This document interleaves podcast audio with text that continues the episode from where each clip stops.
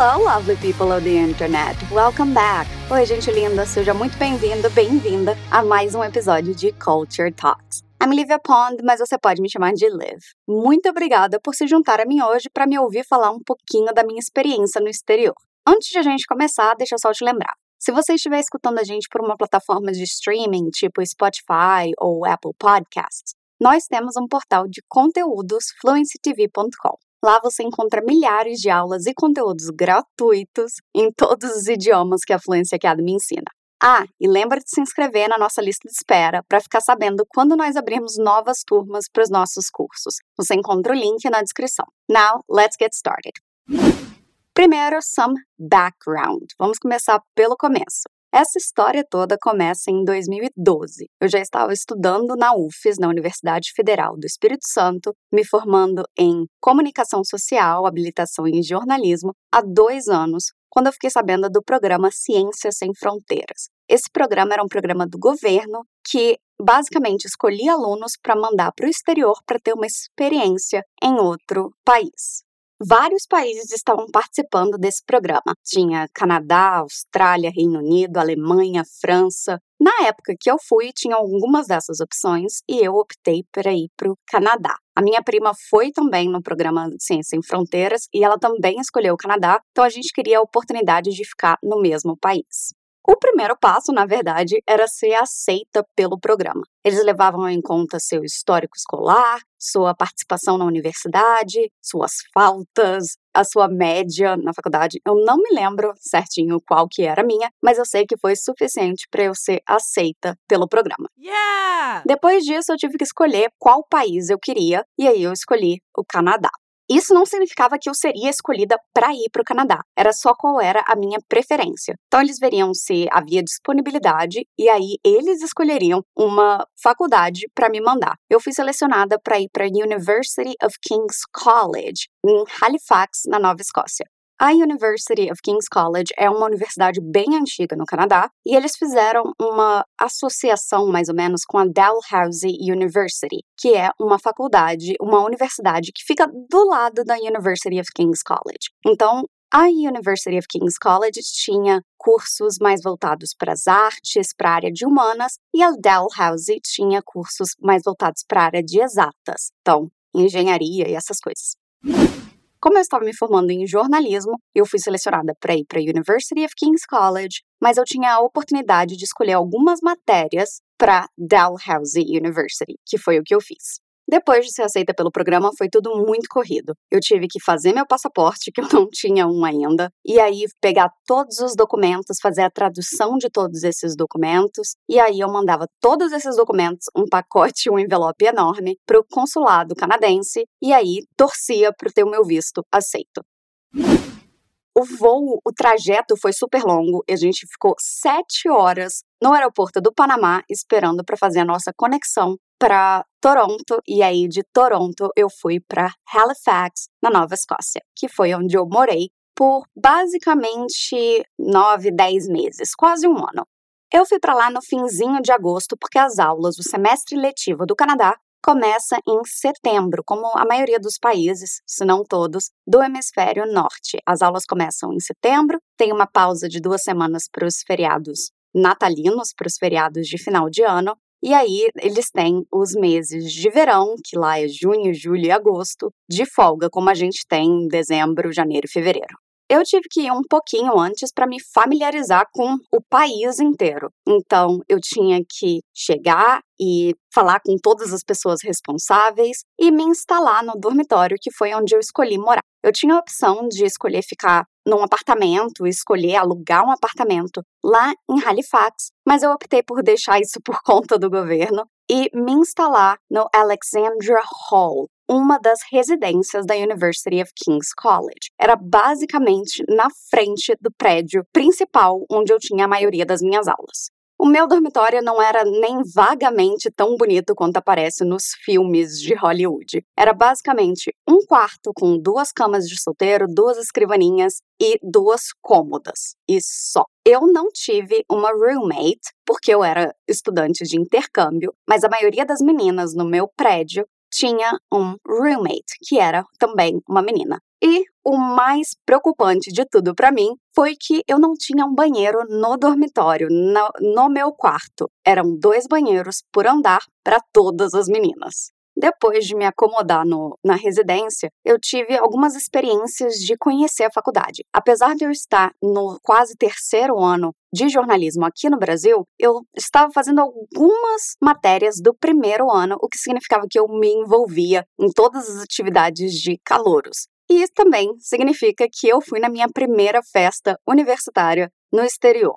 Tinha algumas coisas que eram parecidas com as festas que a gente vê em filmes, mas a maioria era bem mais low-key do que a gente vê. Mas como eu cresci assistindo filmes de Hollywood, eu estava bem empolgada e eu fiquei bem empolgada, me diverti bastante na minha primeira festa universitária com os tradicionais Red Solo Cups, que são aqueles copos vermelhos que a gente vê em filme. Eles são iguaizinhos os nossos copinhos branquinhos e transparentes, só que, como eles aparecem em filmes, a gente fica mais empolgado mesmo.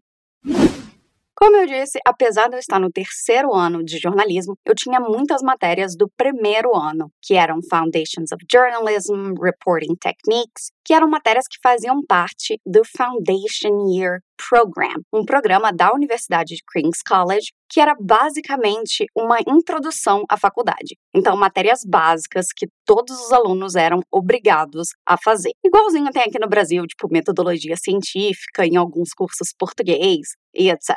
A maior diferença que eu notei logo de cara é a estrutura das aulas e da sala de aula. Todas as aulas que eu tive eram em salas tipo auditório, aquelas que a gente vê em filme mesmo, que tem uma plataforma para os alunos e aí as cadeiras são tipo cinema para cima. E nenhuma das minhas aulas tinha menos de 50 alunos. Era uma proporção muito maior do que eu estava acostumada aqui no Brasil, na UFES, na Universidade Federal, que eu estudava. Uma coisa que me pegou um pouco de surpresa foi o syllabus, o sumário de cada matéria. Todos os professores entregam no primeiro dia de aula um calendário, um sumário de como vai ser o semestre. Isso inclui todos os temas de todas as aulas, todos os livros de referência que nós vamos usar, todas as datas para entregar trabalho e fazer provas. Eu não sei se era uma particularidade da Universidade Federal que eu estudava, mas esse nível de organização foi bem surpreendente para mim. Eu não estava esperando que os professores entregassem e explicassem logo de primeira tudo o que seria esperado da gente durante o semestre letivo, o que para uma pessoa fixada por organização tipo eu adoraria.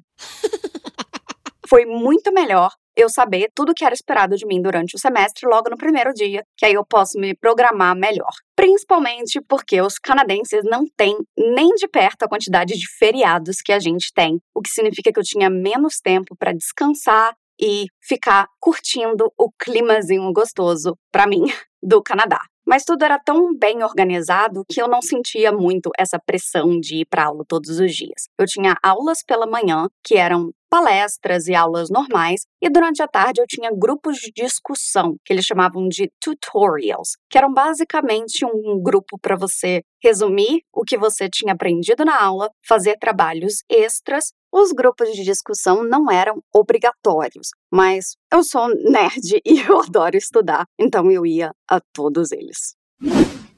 Como eu já era fluente em inglês e eu estava indo para estudar jornalismo e não inglês, eu achei que tudo fosse muito simples, muito tranquilo. Mas uma das coisas que me pegou é que o inglês canadense é diferente do inglês americano, e o inglês que eu aprendi foi o inglês americano.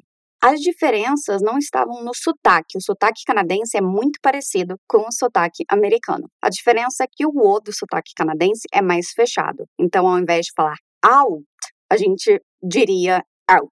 É um pouquinho mais fechado, é uma variação que em alguns lugares do Canadá é muito óbvia e em outros nem tanto.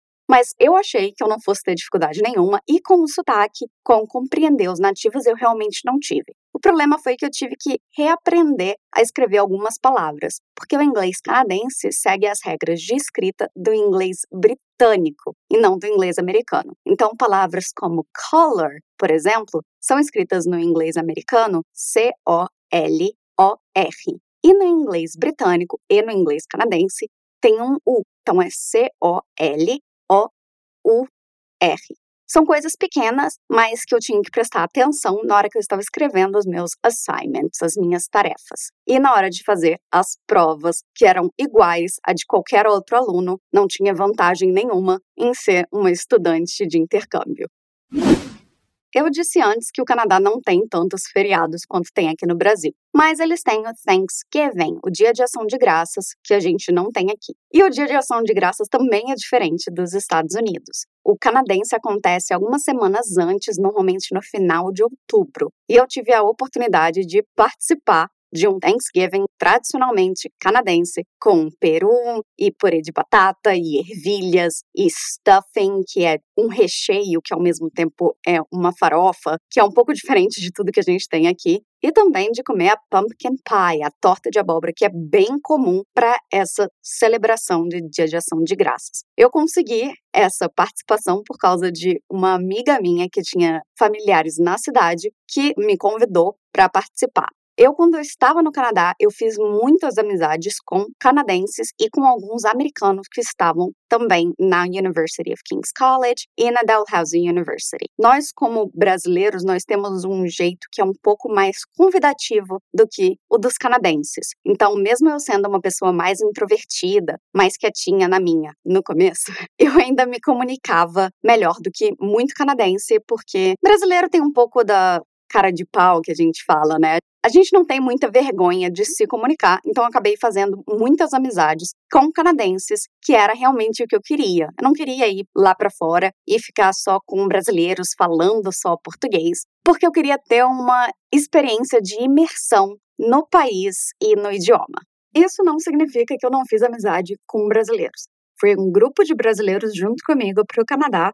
Nós éramos a primeira leva e aí a gente acabou se aproximando bastante.